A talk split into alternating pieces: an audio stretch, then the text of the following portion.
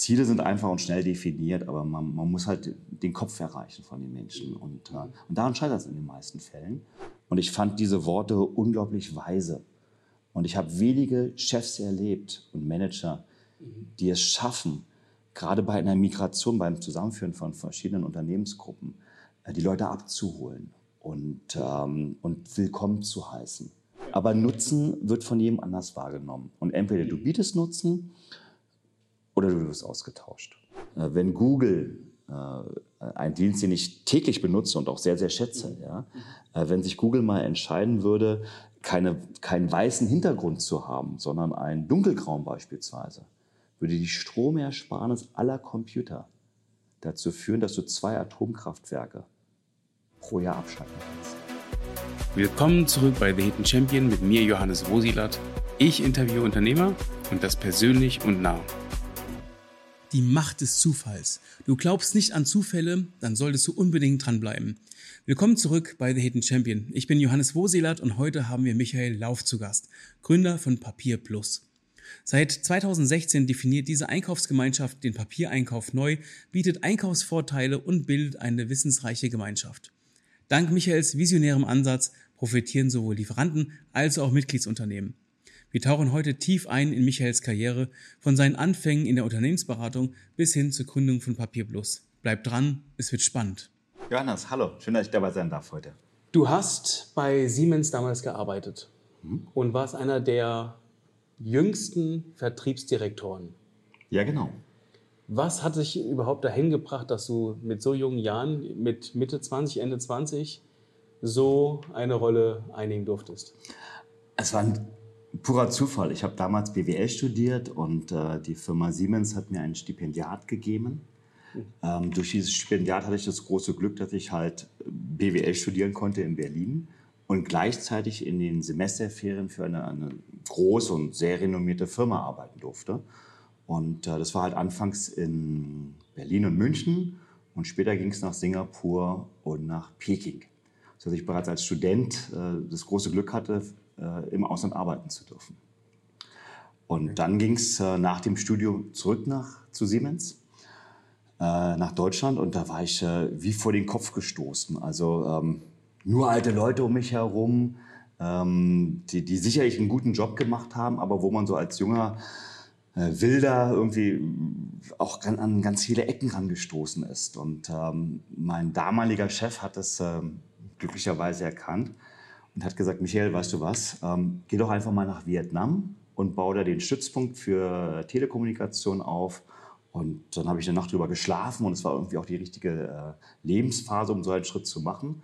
Und dann bin ich für drei Jahre nach Vietnam gegangen und habe da die Geschäfte für den Mobilfunk vorangetrieben. Mutig. Im Nachhinein ja. ja. aber ja. damals, das hat sich gut angefühlt und es war einfach eine Riesenchance, ins mhm. Ausland zu gehen. Und äh, eine der Besonderheiten und vielleicht auch eines der prägendsten Momente ist, mein, mein direkter Chef saß damals in Singapur. Ähm, und damals gab es noch keine Flatrate beim, beim Telefonieren. Und es gab auch keine Videokonferenzen in Ende mhm. der 90er Jahre. Mhm. Ähm, das heißt, man musste über ein Festnetz telefonieren und die Kosten waren 7 Dollar pro Minute. Da hat man sich gelernt, kurz zu halten. Absolut. Weil ein 10-Minuten-Gespräch waren 70 Dollar. Ja, und äh, das war total geil, weil es gab kurze Anweisungen, kurzen Austausch und dann hieß, und der typische letzte Satz war, da mach mal. Und wenn man das als 26-Jähriger gesagt bekommt, dann macht man es eben. Mit all den Fehlern und, und all den Schwierigkeiten, die es in einer fremden Kultur, in einem fremden Land geben kann. Aber so habe ich halt das Arbeiten gelernt. Und äh, dafür bin ich Siemens auch unendlich dankbar, dass ich diese Chance damals hatte. Das müsste man sich mal vorstellen, wenn man mit seinem Handy oder mit seinem WLAN nur eine Stunde am Tag wirklich effektiv surfen könnte. Und dafür 200 Euro zahlen muss oder irgend sowas. Genau, ja? da würde genau. sich ganz schön viel ändern. Absolut. Wäre vielleicht mal ein guter Ansatz. Ja? ja wir, wir haben damals alles dafür getan, dass es günstiger wird. Vielleicht haben wir etwas overpaced an dieser Stelle. Wahnsinn. Und dann kam aber direkt danach ähm, der Drang, auch in die Selbstständigkeit zu gehen. Also du hast dann auch schon während des ähm, Arbeitens auch gemerkt, ah, ich würde schon gerne mein eigener Chef werden, oder? Mhm. Also da gab es einen kleinen äh, Schritt dazwischen. Also die, okay. die Selbstständigkeit gab es eigentlich schon immer als Wunsch, weil, weil das Elternhaus selbstständig war.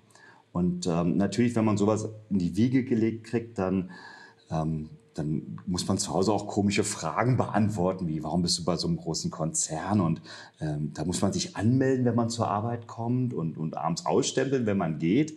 Äh, arbeite halt 60 Stunden wie immer und dann, dann passt es schon, da brauchst du ja auch nichts zu erklären. Aber natürlich haben Konzerne Spielregeln und, und die gilt es einzuhalten, ganz klar, die es im Mittelstand nicht unbedingt gibt. Und deswegen äh, war es für mich immer spannend, beide Welten zu sehen. Mhm. Und wie ich aus Vietnam zurückkam, ähm, gab es die Chance, in der Siemens internen Unternehmensberatung zu arbeiten. Äh, die hieß damals äh, ZUS, äh, Zentrale Unternehmensführungsstrategie, ähm, war direkt dem Zentralvorstand unterstellt. Und immer wenn es irgendein spannendes Projekt gab, wo, wo es eine strategische Ausrichtung gab, wurde die ZUS hingeschickt. Und ich war Mitglied in dieser Organisation und hatte mit ganz tollen Leuten zu tun und habe auch unheimlich viel gelernt.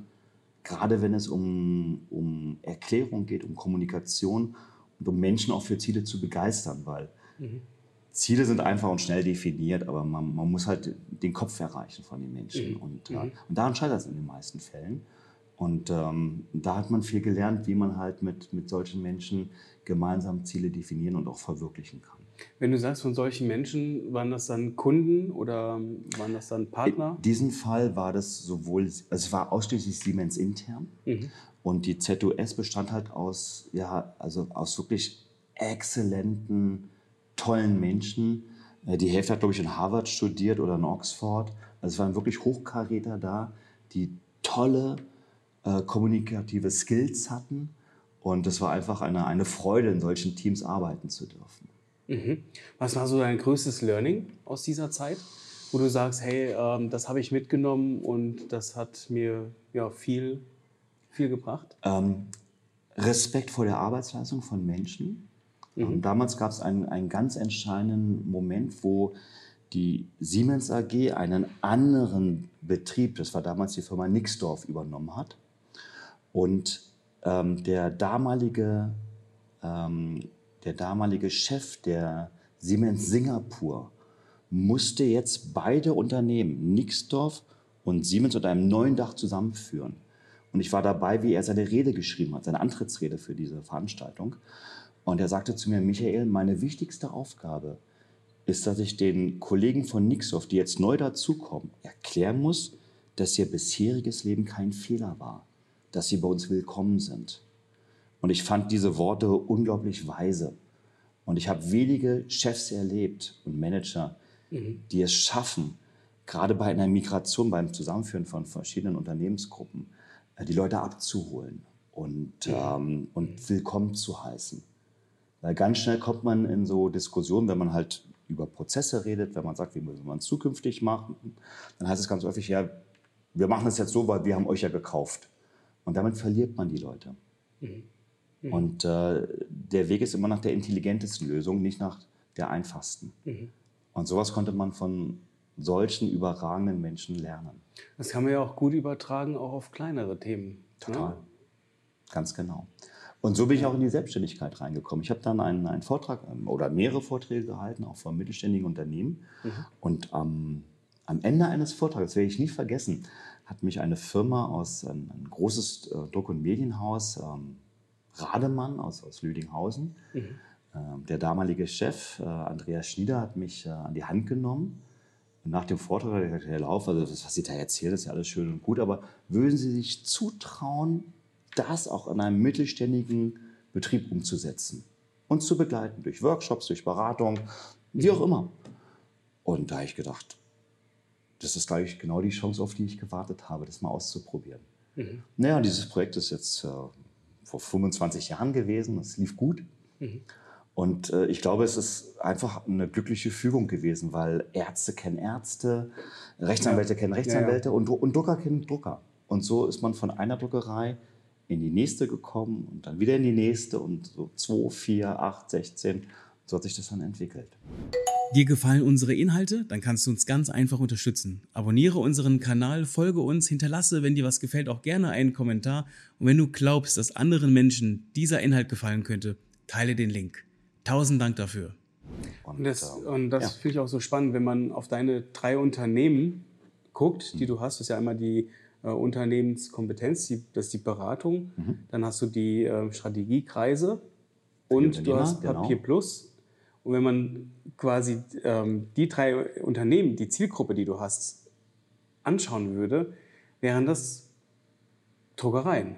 Absolut. Also Druck- und Medienhäuser. Genau, und das finde ich so spannend, wie sich dann aus, einer, aus einem Menschen, der zu dir kam, eigentlich ein ganzer Weg, Ja. ein ganzer, ein ganzer Unternehmenskreis und Unternehmensaufbau entwickelt hat aus einer Person, die zu dir kam, hättest du es nicht- nicht Lust mal umzusetzen für uns? Hätte dieses, So. hätte dieses Treffen nicht stattgefunden, hätte ich heute vielleicht eine andere Firma, ganz klar. Ja. Aber der, der, die Initialzündung war ein purer Zufall, weil einer sich ans Herz gefasst hat und gesagt hat, dem vertraue ich und mit dem möchte ich es ausprobieren. Und hätte der mich nicht angesprochen, hätten wir uns nicht getroffen, wäre irgendwas dazwischen gekommen, wäre ich vielleicht heute noch bei Siemens oder ich hätte einen anderen Weg gefunden. Aber das war tatsächlich die Initialzündung.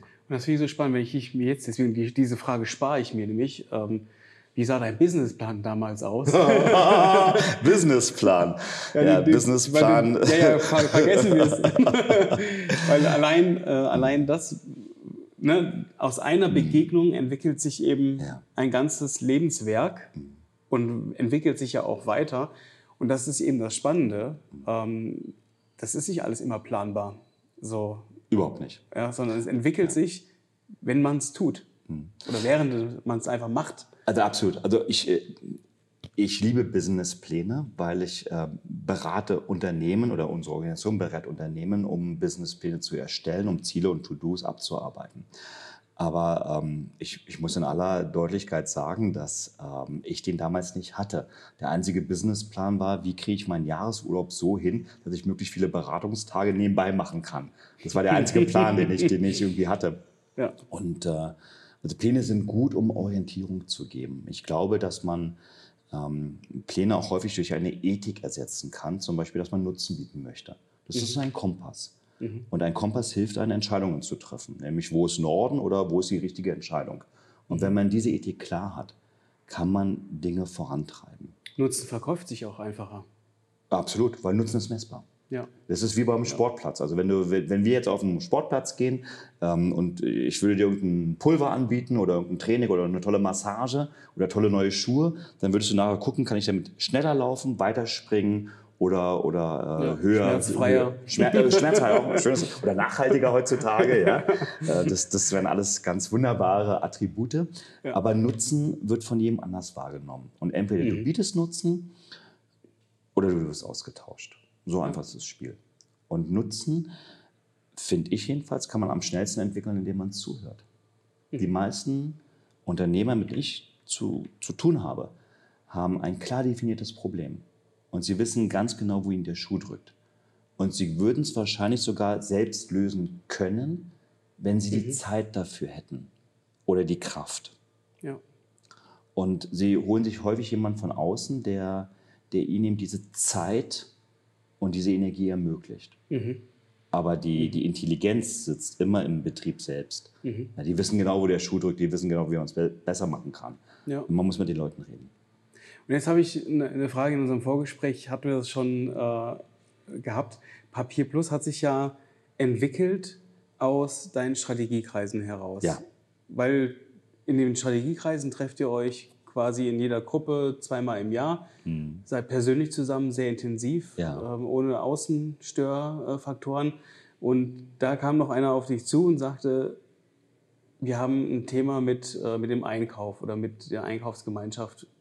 Oder wie war das da genau? Also das war eine ganz witzige, es gibt viele, viele Mythen, wie Papier Plus entstanden ist. Okay. Aber, aber die Wahrheit ist, Die Wahrheit. Die Papier Plus wurde ähm, eigentlich an einer Hotelbar gegründet. Ähm, es gab einen, einen Hinweis von einem Unternehmer, der gesagt hat, ich bin in einer Einkaufsgemeinschaft äh, drin. Das war sogar beim Fahrradfahren. Da sind wir irgendwie Fahrrad gefahren und dann hat er mir gesagt, ich bin da drin und bin unglücklich. Äh, lass dir mal was einfallen. Aber es war halt nur eine Fahrradtour, ja, wie man halt so Dinge so sagt. Aber ein paar Tage später in einem Strategiekreis wurde von anderen Unternehmern, die witzigerweise in genau der gleichen anderen Einkaufsgemeinschaft waren, dieses Thema nochmal aufgenommen. Und es hieß, wir sind in einer Organisation, wir finden eine Einkaufsorganisation total wichtig, aber wir sind unzufrieden, aus, aus, aus Gründen, die ich gar nicht kommentieren möchte. Und dann war die Frage, traust du dir zu, eine solche Einkaufsorganisation ins Leben zu rufen? Mhm. Und äh, das, das war für uns auch ein, eine große Verantwortung, weil wenn du beim Einkauf was falsch machst, wir machen heute ein Einkaufsvolumen von weit über 100 Millionen. Wenn wir nur um ein Prozent uns irren, ist Tonnen, der Schaden Kilo oder Euros? Euros. Euros. Ja. 130 Millionen Euro. Mhm. Und wenn wir uns nur um ein Prozent irren würden, würden die Mitglieder eine Million zu viel für ihr Material zahlen. Also es ist eine Riesenverantwortung, mhm. die, die da ab übergeben worden ist. Ja. Und ich habe damals genau überlegt, ob ich das äh, möchte. Ich habe dann ein Team zusammengestellt, ähm, was, ähm, was nur aus Profis besteht und die, die seit Jahren nichts anderes als Einkauf, äh, Verhandlung mit ähm, Großhändlern, aber auch die internen Prozesse wie Rechnungskontrolle und, und, und Erstellen von professionellen mhm. Preislisten vertraut waren. Und mit denen bin ich dann gemeinsam 2016 an den Start gegangen. Und wir haben mit 13 Betrieben angefangen mhm. und äh, wir sind heute 75. Ja, das, das ist natürlich mhm. eine, eine, sensationelle Entwicklung, die wir hingelegt haben. Mhm.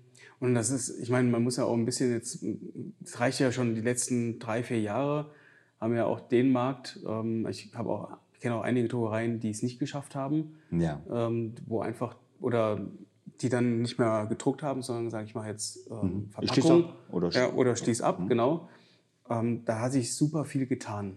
So. Mhm. Und also erzwungenermaßen auch. Ne?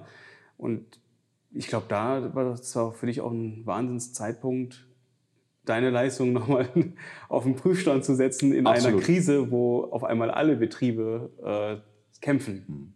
Also in einer Krise wird ja alles auf den Prüfstand gestellt. Mhm. Alle Ausgaben, alle Prozesse, ähm, jedes Geschäftsmodell. Und natürlich brauchst du ein, ähm, ein Geschäftsmodell, was auch funktioniert, auch wenn mal der Wind von vorne kommt. Ja. Und äh, die letzten Jahre in der Pandemie waren auch für uns eine irre Herausforderung. Papier wurde knapp, Papier wurde teuer, Kunden haben Aufträge storniert aufgrund der Preisentwicklung und natürlich ist die Digitalisierung, ähm, also Nutzen einerseits, ganz klar, aber es ist auch ein Thema, was Papier reduziert. Weil ob du Fahrpläne, Skipläne, ob du Benutzerhandbücher ausdruckst oder halt digital auf jedem Handy dir anschauen kannst, ja. Äh, muss man einfach diskutieren, wo der bessere Weg ist. Und es gibt sowohl Gründe für das eine als auch für das andere. Und dieser Verantwortung müssen wir uns auch stellen. Und die können wir auch nicht rückwirkend ändern. Mhm. Also Digitalisierung ist ein Thema. Und wenn dann noch die Papierpreise davonlaufen, das heißt, die Endkunden noch wesentlich mehr zahlen müssen, dann wird alles nochmal doppelt und dreifach kontrolliert, mhm. ob es wirklich Nutzen bietet. Und diesen Bereinigungsprozess, der ist, äh, hat schon vor vielen Jahren angefangen, er wurde jetzt nochmal stark befeuert. Mhm. Und jetzt sind wir so langsam in einer äh, Situation, die sich eingependelt hat, glücklicherweise. Wie viele Bundesländer können wir denn tapezieren mit dem Papier, was ihr bestellt? Ah, also da, da, da würden mehrere Dreizimmerwohnungen, ne, könnten wir, glaube ich, äh, damit gut tapezieren. Wir, haben das mal, also wir, wir kaufen heute äh, für unsere Mitglieder über 60.000 Tonnen ein. Und wir haben mal nachgerechnet, äh, was das für eine Produktionskapazität ist im, im Jahr. Und alle Fracht, also das größte Fracht, ich habe so eine gewisse Affinität zur, äh, zur, zur Fliegerei. Mhm. Und äh, das größte Flugzeug ist so ein Sumbojet 747. Ja. Und äh, dann haben wir einfach mal nachgerechnet, alle jemals gebauten äh, Jumbojets, die Frachtflugzeuge sind, reichen nicht aus, um unser Volumen, was wir haben, zu transportieren. Also es ist einfach mächtig. Wie viele Flugzeuge sind das? Zwei? Das sind, Nein, es sind 380, die gebaut worden sind und äh, die im, im, Dienst sind als äh, Jumbojet im, okay. im Cargo-Bereich. Und ähm, selbst wenn die Tag und Nacht fliegen würden, sie würden es einfach nicht schaffen. Das muss man sich einfach mal vorstellen, wie viel Papier das ist. Ja. Das muss ja auch irgendwo herkommen. Also äh, ja, also Papier also, ist. Eine wahnsinnige Menge, die geschoben wird. Ne? Genau. Die, also es gibt ja Papierfabriken, die, die produzieren das äh, Papier. Ähm, auch, mhm. auch, da muss man ganz ehrlich sagen, gibt es viele, die, die überhaupt keine Ahnung haben, wie Papier entsteht. Und man sagt immer, der arme Baum wird da ent, äh, abgeholzt und so weiter. Tatsächlich werden von allen heutigen Papierfabriken große Wälder unterhalten, die nachhaltig beforstet werden. Das heißt, die Bäume werden gepflanzt für die Papierproduktion und sobald ein Baum gefällt wird, wird ein neuer gepflanzt. Es ist ein Kreislauf.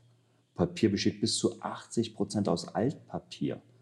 Also das heißt, du brauchst Altpapier, um neues Papier zu produzieren. Okay. Also es ist wirklich Okay. ein, ein genialer Kreislauf. Und diese ganzen Diskussionen, äh, ja, das ist nicht nachhaltig und das, äh, das klaut uns die Bäume, ähm, das sagen Leute, die sehr wenig Ahnung haben. Und das ist ja erschreckend. Äh, ich kann immer nur als Gegenbeispiel bringen, äh, wenn Google, äh, ein Dienst, den ich täglich benutze und auch sehr, sehr schätze, ja, äh, wenn sich Google mal entscheiden würde, keine, keinen weißen Hintergrund zu haben, sondern einen dunkelgrauen beispielsweise, würde die Stromersparnis aller Computer dazu führen, dass du zwei Atomkraftwerke pro Jahr abschalten kannst. Echt jetzt? Ja. Und das sind alles Fakten, die, die, die gehen total verloren. Also ja. von weiß auf grau. würde- Genau. Von Weil- schwarz wäre ja schon verrückt, ne? Dann- Schwarz wäre vielleicht ein bisschen blöd, ja, aber weiß ist die Farbe, die am meisten Licht braucht, also am meisten Strom. Und du hast Google auf deinen Endgeräten, du hast, du hast, du hast diese Dienste auf deinen Ja. ähm, auf deinen äh, Desktops und wo du auch immer das benutzt und es ist immer weiß, volle Leuchtkraft. Und das hochgerechnet mit den Milliarden Menschen, die es benutzen, das ist ein Stromverbrauch, der äh, locker äh, ein Atomkraftwerk oder auch zwei auslastet. Muss man mal gehört haben. Ja. Ich muss fairerweise sagen, unsere Homepage hat auch einen weißen Hintergrund. Also wir sind meine, nicht, meine ist schwarz. ja, okay, wow, okay. Man sieht es ja auch an den T-Shirts, ja. Aber, aber ähm, also wir sind da, wir, wir sind da auch nicht konsequent, äh, weil Weiß und Papier, das, das deckt sich ja irgendwie.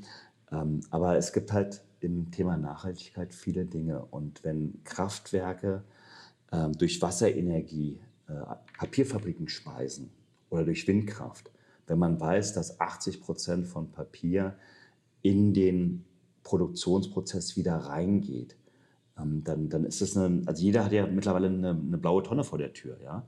Und dieses Papier wird hauptsächlich dafür benutzt, um wieder in Papier in die Produktion reinzugehen. Das sind auch gute Dinge, die leider Gottes äh, so beim Greenwashing gerne mal vergessen werden. Ja, ja, aber ist immer so, gell? Kurzer Werbeblock in eigener Sache. Stell dir vor, du hast ein eigenes Team, das jeden Monat erstklassigen, fesselnden Content für dich erstellt. Sei es Fotografie, Film oder 3D-Visualisierung. Wir bringen deine Ideen zum Leben und sorgen dafür, dass sie genau ins Schwarze treffen.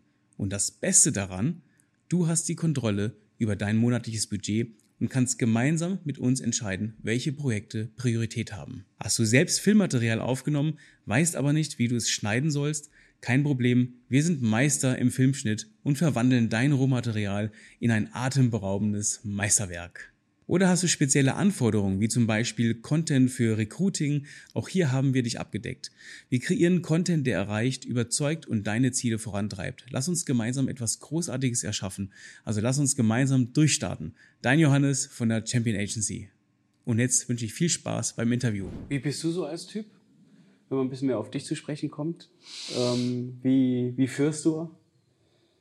Wie ich führe? Ähm, boah, da müsste man jetzt eigentlich das Team fragen. Ich glaube, die könnten es viel ehrlicher beantworten. hören das dann Die, die, die, die, die schreiben dann die Bewertung, oder? ähm, also, wenn ich, ähm, ich glaube, ich führe mit sehr viel Vertrauen und äh, vom Bild her so lange Leine.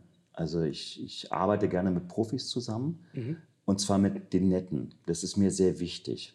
Ähm, jeder von denen, die ich, mit denen ich zusammenarbeite, würde ich jederzeit und gerne abends ein Bier zusammen trinken. Oder auch zwei. Das ist nicht schlecht bei 75 Leuten. Also, Ja, ganz, ganz wichtig. Ja. Und ähm, das, das ist ein großer Luxus, mit Menschen zu tun zu haben, die man auch irgendwie mag. Mhm. Das macht alles viel, viel einfacher. Und das ist, äh, also ich weiß, dass viele Unternehmen sowohl mit Mitarbeitern als auch mit Kunden zu tun haben, wo hin und wieder mal einer ist, wo man sagt, also leiden tue ich den nicht, aber er ist wichtig, er ist strategisch bedeutend, ähm, ich mache viel Rendite mit dem ähm, und die, die halten es irgendwie aus. Und wir bei Papier Plus, aber auch in den Strategiekreisen, als auch in den äh, Beratungsmandaten, die wir haben, äh, Sympathie und, äh, und dieses Mögen, dieses auf einer Flughöhe unterwegs sein, das ist total wichtig. Und dadurch filtern sich natürlich auch manche raus, die, die einfach nicht zu mir oder zur Organisation passen. Das muss man dann auch ganz ehrlich äh, äh, eingestehen. Aber ich bin mit denen, die wir haben, so glücklich. Also das, das passt ganz wunderbar.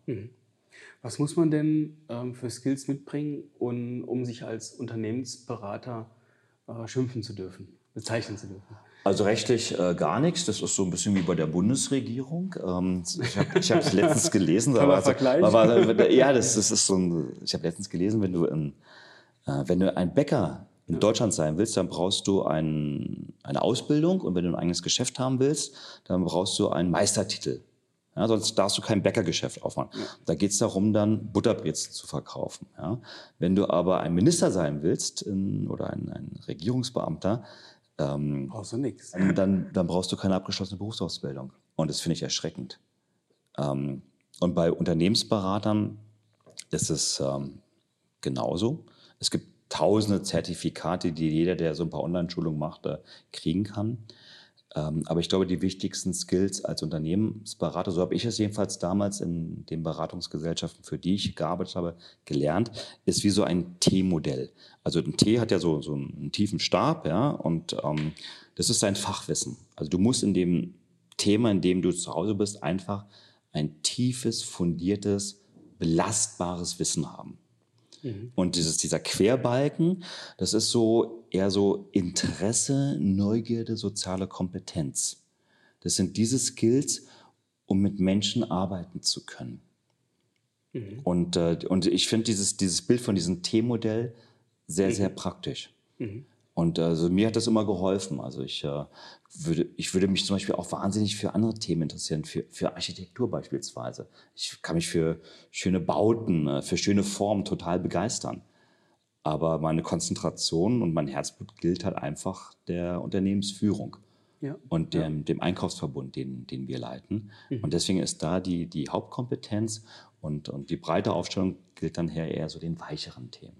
Und ich glaube, dass Unternehmensberater, die erfolgreich sind, auch so ein T-Modell haben mit ihrem Fachwissen, aber auch mit ihrer Art und Weise, wie sie mit Menschen umgehen können. Mhm. Weil wenn du die Menschen nicht erreichen kannst, also zwei Fachidioten, ja, die, die, können, die können nicht mal einen Legostein konstruieren, weil sie nicht miteinander sprechen können. Du brauchst eine Schnittstelle, äh, um Richtig. mit Menschen sprechen zu können, Jetzt die möglicherweise sogar mehr wissen als du selbst.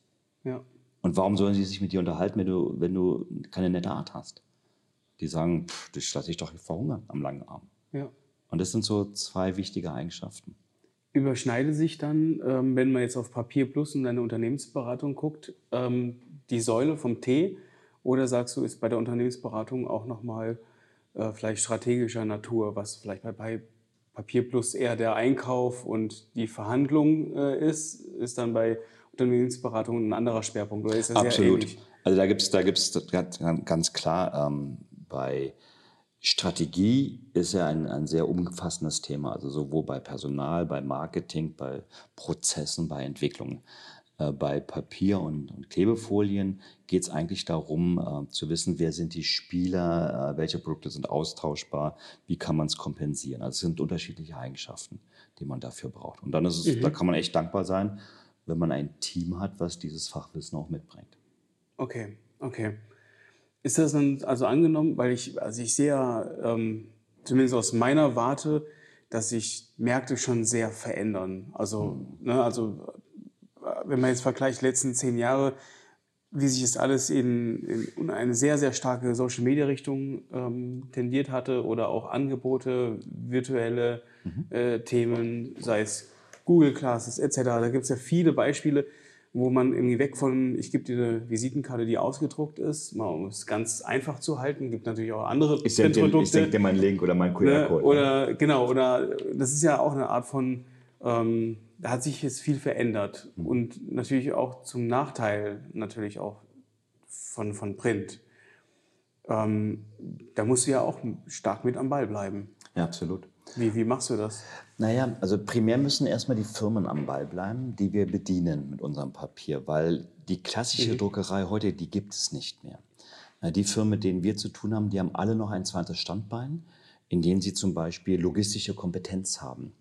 Ähm, sprich, deren Endkunde hat nicht nur Papier und Kataloge, sondern zum Beispiel auch Messemöbel. Und immer wenn die auf irgendeiner Messe sind, in, in Barcelona, in Zürich, in Madrid in Frankfurt, wo auch immer, dann brauchen die nicht nur das Papier, die Broschüren, okay. sondern okay. sie brauchen die Monitor, sie brauchen den Messestand, sie brauchen einheitliche Kleidung für die Mitarbeiter, sie brauchen Giveaways und so weiter. Diese Druckereien, mit denen wir zu tun haben, bieten solche Konzepte an. Dass sie nicht nur Print, sondern auch alles, was drumherum ist, was mit Werbung zu tun hat, komplett sauber mit dem neuesten CI zu diesem Standort hinliefern. Das ist zum Beispiel eine Sache. Dann gibt es viele, die im Bereich äh, Pick and Place unterwegs sind. Das heißt, äh, es gibt ähm, Kunden, die einen, einen großen Warenshop haben und ähm, äh, da Broschüren, Produkte verschicken, aber die eher so die, die Online-Affinität haben, aber hinten ein Logistikzentrum brauchen, was eben drucken kann, was aber eben auch Dinge zusammenfügen kann, in einer Verpackung beispielsweise. Okay, also wie äh, Brigitte Meller können, zum Beispiel. Ne? Wie, wie, zum Beispiel Mellerpack, ganz genau, ja. oder, oder Megapack von, von Brigitte ja. Meller. Ja. Exakt. Ja. Ähm, die, die diese Kompetenz haben. Und ähm, die reine Druckerei, die nur druckt, die wird es in Zukunft sehr, sehr schwer haben. Mhm. Aber alle die, die mit ihren Kunden sprechen und sagen, was machst du eigentlich mit dem Druckprodukt, was ich dir gebe? Also was genau passiert damit? Gibst du das deinen Kunden? Gibst du es deinen Außendienst? Verschickst du das? Bist du auf Messen dabei? Die, die drumherum verstehen. Mhm. Verpackst du es in eine große Box, wo noch irgendwas anderes drin ist? Ähm, die diesen Prozess verstehen und durchleuchten und sagen, Kunde, macht es wirklich Sinn, dass du ein Lager hast, unten im Keller, in deiner besten Geschäftsadresse auf der Düsseldorfer Kö äh, und dann zwei Studenten runterschickst, die das irgendwie zusammenpacken? Oder sollen wir das für dich machen? Und mhm. darum geht es, in die, mhm. in die mhm. Tiefe ähm, einzudringen und zu gucken, wo hat der Kunde eigentlich seinen Schmerz? Nicht nur zu liefern und abzuliefern und dann äh, Augen zu und weg, sondern was machst du mit meinem Produkt? Wie wird es weiterverarbeitet? Ähm, welche Kanäle be belieferst du? Und alle die, die das verstehen und einen Mehrwert generieren, mhm. brauchen sich um ihre mhm. Zukunft keine Sorgen zu machen. Weil die sind nicht austauschbar, weil du den gesamten Prozess machst. Ja. Und das gibt es für Logistik, das gibt es für Beipackzettel, das gibt es für, äh, um mal bei Mellerpack zu bleiben, für das Bestücken von Adventskalendern oder für das Aufspenden von irgendwelchen CDs auf Broschüren. Und egal wo man hinguckt, es gibt tausende Beispiele davon, wo sich Druckereien da wirklich weit entwickelt haben. Ähm, ich mhm. kenne Druckereien, die betreiben über 100 Webshops für Kunden, nicht für sich selbst, wo die Kunden irgendwas anbieten. Ähm, das ist verrückt, ja. Und, und, und also es ist eigentlich auch das Fulfillment dafür. Ja, okay. Es ist IT, genau. Ja, und, und, und ja, ohne Druck geht es nicht, deswegen machen die es immer noch mit. Aber sie nehmen den Kunden den gesamten Prozess ab. Sie durchleuchten ihn, machen ihn besser und machen ihn schlanker. Viele Druckereien sind heute Fulfillment Center, sie sind, äh, sie sind äh, Logistikzentren. Mhm. Und das fing ja schon an vor, vor 30 Jahren, als Mailings groß geworden sind. Ich meine, es gab ja wirklich Firmen, die haben 1000 Briefe an Kunden ausgedruckt und da musste die, ganze Mannschaft am Wochenende sich an einen Tisch hinsetzen, musste die Briefe falten, in einen Umschlag reinstecken und eine Briefmarke und drauf Die haben richtig Geld verdient damals. genau, genau. Und du musst mit der Schreibmaschine irgendwelche Selbstklebeetiketten die Adressen raufschreiben. Also völliger Wahnsinn. Das machen heute Profis. Ja, da gibst du eine Diskette ab und gibst einen Text äh, und übermittelst die, die, die Kundendaten mit, mit DSGVO-konformen äh, Richtlinien. Und daraus wird dann ein Mailing für 10, 20 oder 100.000 äh, Firmen rausgeschossen in drei Tagen. Das können leistungsfähige Unternehmen. Mhm. Ja, das, das, können, das können Betriebe gar nicht. Und alle die, die sowas verstehen, sowas zu machen, die haben genug zu tun in der Zukunft. Ja. Ich hatte, ich hatte mal jemanden kennengelernt, ich komme ja ursprünglich aus Mittelhessen, aus Gießen, mhm. und der hatte ähm, für die ganzen Möbelhäuser die Heftchen gemacht. Ich glaube, es mhm. war in, irgendwann in den 90ern hätte gesagt, die haben das Geld nach Hause getragen. Hm. Das war so erfolgreich, die konnten sich auch nicht vorstellen, dass das jemals aufhört. Es wurde natürlich irgendwann weniger und dann haben sie den Laden wieder geschlossen. Aber der hat gesagt, es wurde ein Haus nach dem anderen gekauft. Die wussten nicht, wohin mit dem Geld. Hm. Es muss sogenannte goldene Zeiten gegeben haben, wo ja, der Drucker reden, ja. ein, ein Informationsmonopol hatte. Weil wenn du was in den 70er, 80er Jahren publik machen wolltest, dann musstest du es drucken. Richtig. Ja? Also es gab keine anderen Möglichkeiten. Und da gab es sicherlich goldene Zeiten. Ähm, diese goldenen Zeiten sind vorbei und sie werden auch so nicht wiederkommen. Aber, es, Aber es werden sich andere ergeben. Genau, es, ja. es, die Dinge entwickeln sich weiter. Ja. Und, und, und jeder Unternehmer kennt das. Also es gibt ja nichts, ich meine, die Bäcker mussten sich umstellen, ja, äh, weil plötzlich die Tankstellen angefangen haben, Brötchen zu verkaufen. Die mussten dann auch ihre Öffnungszeiten ändern. Sie mussten die Geschäfte schicker machen, damit man auch Freude hat für ein Cappuccino, eben nicht 1,80 Euro, sondern vielleicht 3,50 Euro zu zahlen. Also, es gibt überall Umbrüche. Digitalisierung ist nur ein Teil davon. Mhm, richtig. Und es gibt einfach einen, es gibt einfach einen riesen Markt mit, mit neuen Möglichkeiten. Und jeder, der, der mitmacht, der, der wird auch darin gut sein, keine Frage. Er kann auch scheitern, auch, auch das ist äh, möglich. Aber die, die gar nichts machen, die, die sind heute schon gescheitert. Ja. Du hast gesagt, du hast eine Fliegeraffinität. Was reizt dich da am meisten? Ähm, ich, ich wollte immer Berufspilot werden. Das war so ein, so, Ach, so ein, das war so ein Wunsch. So, also, weiß ich, Kinder wollen ja Feuerwehrmann, Zugführer, äh, Polizist werden und ich, ähm, und bei mir war es einfach Pilot. Und ähm, mein Weg hat mich in eine andere Linie geführt, über die ich heute sehr, sehr dankbar bin. Aber ich habe dann mit, ähm, mit, äh, mit 30 Jahren äh, meinen Pilotenschein gemacht und fliege seitdem aktiv.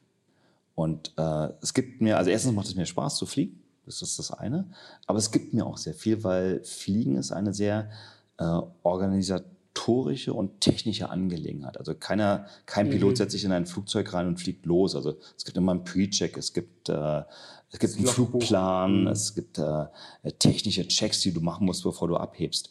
Und das sind einfach Grundgesetze. Also kein Pilot auf dieser Welt würde von diesen Regelmäßigkeiten abweichen. Und äh, diese Struktur, diese Klarheit, die, die zwingend notwendig ist, um, um auch wieder heil runterzukommen. Also Fliegen ist ja ungefährlich, solange die Anzahl der Starts und Landungen gleich sind. Ja, also, so, solange es Fliegen eine sichere Angelegenheit. Und damit es so ist, musst du halt Checks machen und, und Dinge äh, vorher prüfen und nicht einfach loslegen, sondern wissen, wie ist das Wetter, gibt es irgendwelche Einschränkungen, macht Deutschland gerade irgendeine Übung und da sollte man vielleicht nicht vor äh, der äh, F-22 fliegen oder irgendein Phantom, die dich dann als, als Ziel erfasst. Ja? Also das ist so wie jetzt gerade halt. Ja, Ja, ja. Ähm, die die, die also man- Tests, die jetzt in den letzten Wochen waren. Genau? Ja. genau. Also da, wo die Lufträume gesperrt waren. Und da fliegt man halt nicht einfach rein. Das wäre tödlich, sowas zu tun. Ähm, und so ist man halt als Pilot vorbereitet. Und ich glaube, diese Struktur, dieses Vorbereitetsein, dieses Akzeptieren von Checklisten, dass man sie macht, obwohl man keinen Fehler erkennt, aber man arbeitet sie trotzdem ab. Dieses, dieses, äh, diese Professionalität, die, die hilft mir heute auch in, in vielen äh, Dingen in meinem Job. Weil um Professionalität ist extrem zu wichtig. machen auch, ne? Genau, und beherrschbar zu machen, weil es ist ja nicht die eine Notsituation, die dich aus dem, aus dem Konzept bringt.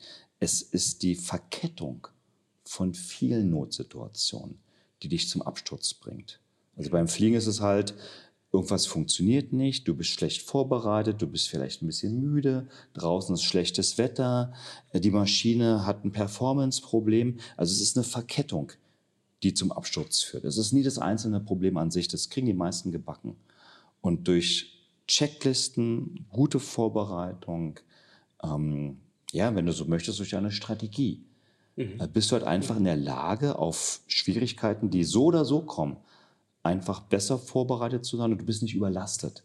Du hast noch freie Kapazitäten, ähm, als wenn du schon am Limit äh, fliegst. Und so ist es halt auch in, in Beratungsthemen und Finde in- ich super spannend, dass das dich auch reizt, ne?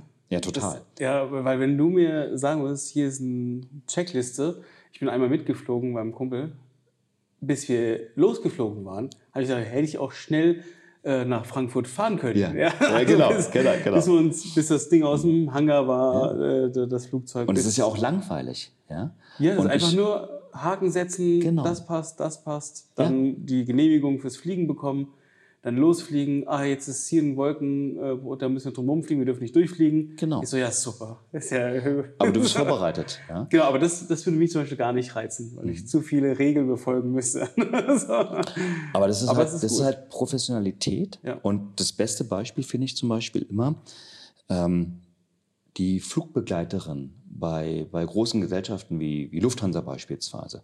Bevor du losfliegst, äh, machen die Stewardessen ihr Ballett und ziehen ihre Schwimmweste an und erklären, wie es funktioniert. Die meisten gucken da gar nicht mehr hin. Ja. und lesen Zeitung oder spielen irgendwas und so weiter. Und ich hätte großes Verständnis, wenn irgendeine Stewardess mal sich das Ding runterzieht und sagt, wisst ihr was, Freunde, ihr guckt eh nicht hin. Ich habe auch Besseres zu tun, als euch diesen Scheiß dreimal am Tag zu erklären. Aber niemals wird eine professionelle Flugbegleiterin sowas tun. Sie wird es immer machen. Sie wird immer sagen, da ist der Notausgang, der ist da, da und da. Leuchtstreifen zeigen Ihnen den Weg dahin. Und wenn es zu einem Fall der Evakuierung kommt, lassen Sie Ihr Bordgepäck hier. Sie briefen die Leute immer wieder. Leider nehmen es nicht alle auf, das stimmt, aber es ist einfach ein Zeichen von Professionalität. Weil wenn es hart auf hart kommt, werden sich einige daran erinnern. Und dann ist ein Notfall besser handelbar, als wenn die ganze Kabine äh, verrückt spielt. Mhm. Und, und ich glaube, dass wir solche Prozesse brauchen. Ich werde immer, äh, gerade im Vertrieb, also wenn Vertriebler zum Kunden gehen und sagen, ja, beim, beim Kunden, das merke ich schon im Gespräch, wie der tickt und so weiter. Äh, die haben zu kurz gedacht. Sie sind nicht vorbereitet. Mhm. Alle Menschen haben heute viel zu wenig Zeit, um die wichtigen Dinge zu tun. Wir haben zu wenig Zeit für unsere Familien, für unseren Job, für, für Dinge, die wir gerne tun. Und deswegen hassen wir es, Zeit zu verschwenden. Und die größten Zeitverschwender sind Menschen, die auf uns kommen, die nicht vorbereitet sind, die keine Strategie haben. Und als Berater oder als Vertriebsmitarbeiter ähm, hast du nur ein ganz kleines Aufmerksamkeitsfenster vom Geschäftsführer. Der beantwortet sich sofort die Frage, bringt mir das Gespräch was oder ist es umsonst? Und hm. wenn du nicht vorbereitet bist, wirst du diese Frage nicht positiv beantwortet bekommen. Und dann sind die Leute noch so höflich und trinken Kaffee mit dir zu Ende und sind froh, wenn sie dich irgendwie nach zehn Minuten wieder loswerden. Mhm. Und das ist vorbereitet sein. Und sowas lernt man beim Fliegen. Und ich glaube, dass es tausende von Beispielen gibt, wie man es im täglichen Leben, gerade wenn man in, im professionellen Sinne, im Vertrieb, in Strategie, in Beratung unterwegs ist, wo man sowas braucht. Ja. Hast du denn äh, für jemanden, der jetzt nicht groß ist, kein großes Unternehmen hat, sondern vielleicht auch ein, ein kleines Unternehmen hat oder eine Idee hat, ähm, einen Tipp? Ein Tipp, der auf vielleicht aus dem Fliegen kommen, wo du sagst, das ist etwas, das würde ich dir gerne mit auf den Weg geben? Ja, habe ich. Also im Fliegen gibt es, also es gibt ja Fliegersprüche ohne Ende. Mhm. Ja. Ähm, und meine zwei Lieblingssprüche sind, ähm, es gibt mutige Piloten und es gibt alte Piloten. Aber es gibt keine mutigen und alten Piloten. Mhm. Das heißt, halte dich an Regeln und halte dich an deine eigene Professionalität und, und, und kenne, erkenne Risiken, akzeptiere, dass es Risiken gibt, die du nicht handeln kannst und vermeide sie, indem du sie umfliegst. Oder wenn du merkst, dass die Landebahn nicht ausreicht, dann nimm eine andere Landebahn. Aber erzwinge nicht Dinge, die nicht funktionieren. Nummer eins. Und das Zweite, auch das habe ich vom Fliegen gelernt, ähm, das ist, äh, wenn du in, in Notsituationen kommst. Also wenn du in Notsituationen kommst, dass irgendwas nicht funktioniert, hast du Stress. Und zwar einen anderen Stress, als wenn du mit dem Auto an den Rand fährst, auf einer Autobahn in eine Parkbucht, oder ob du in 5000 Metern eine Entscheidung treffen musst, wie, jetzt, wie du jetzt die nächsten drei Minuten überlebst. Ja. Die Regel, die alle Piloten eingeimpft kriegen in ihrer Ausbildung, ist zuerst fliegen, dann navigieren, zum Schluss reden. Und das bedeutet, Solange du fliegst, solange du die Mühle oben in der Luft hältst, lebst du. Also egal was los ist, keep it flying. Bleib in der Luft. Das ist das Wichtigste. Danach überleg dir, wo bin ich eigentlich und wo will ich hin? Bedeutet, wo ist der nächste Berg? Um den muss ich drumherum. Wo ist die nächste Landebahn? Da möchte ich hin. Aber such dir nicht den nächsten Berg und die Landebahn aus und, und komm in irgendeine schwierige Situation, wo du deine Maschine nicht mehr abfangen kannst. Deswegen erst fliegen, dann navigieren und dann rede. Erkläre den Leuten im Tower, bei ATC, also bei der, bei der Flugaufsicht oder deinen Co-Pilot oder deiner Crew, was du vorhast. Fliegen, navigieren, reden. Das ist so ein Dreisatz. Mhm. Und ähm, ich glaube, dass man dass jeder seinen eigenen Dreisatz finden muss. Mir hilft halt dieser. Mhm. Äh, weil es gibt ja immer mehr Brände als Feuerwehrleute im, im täglichen Leben. Ja. Und deswegen ja. muss man einfach eine Priorität haben, was man zuerst macht. Und äh, im, im Job könnte es bedeuten, bevor du redest, hör erstmal zu, was dein Kunde möchte.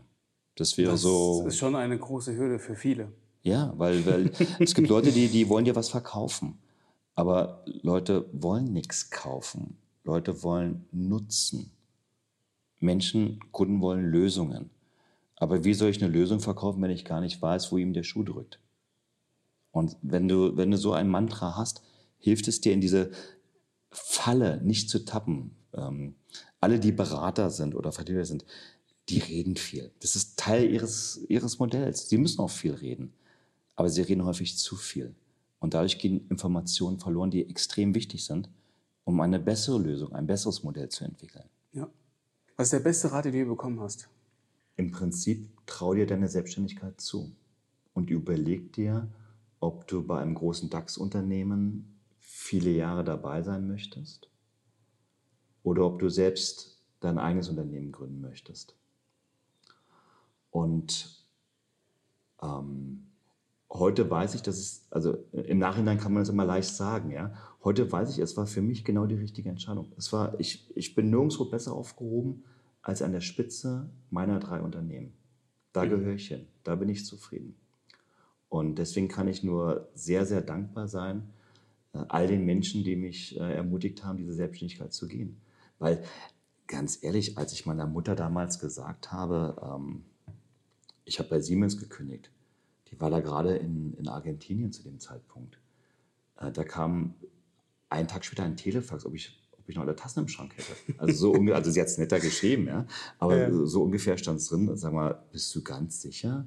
Weil ähm, du verdienst gut, du hast eine Perspektive, du bist sehr, sehr weit in der, in der Hierarchie da bereits vorangekommen. Mhm. Äh, willst du das wirklich machen? Und ich habe gesagt, ja, es ist jetzt so. Ja. Ich habe es entschieden. ich, ich, ich, ich traue mich daran, ja, genau. Und heute bin ich dafür sehr, sehr dankbar. Ja. Tja, vielen Dank. Das war ein sehr, sehr spannender Einblick. Hat Spaß gemacht. Ja. Ja, war ein tolles Gespräch. Vielen Dank. Das war's mal wieder. Vielen Dank, dass du dabei geblieben bist. Besuch uns gerne auch auf unserem Instagram-Account at TheHiddenChamp oder vernetze dich mit uns auf LinkedIn unter The Hidden Champion. Neben unseren langen Interviews posten wir regelmäßig knackige Kurzbeiträge, die dich natürlich auch zum Nachdenken anregen sollen. Lass dich inspirieren und nimm das eine oder andere Thema auch für dich mit. Denn hier gilt, lerne von den Besten und mache nur so viele Fehler wie wirklich notwendig. Kennst du jemanden, den du hier auch gerne mal hören möchtest? Dann schlage ihn uns vor, vielleicht findet sich dein Vorschlag hier wieder. Bis zum nächsten Mal, dein Johannes.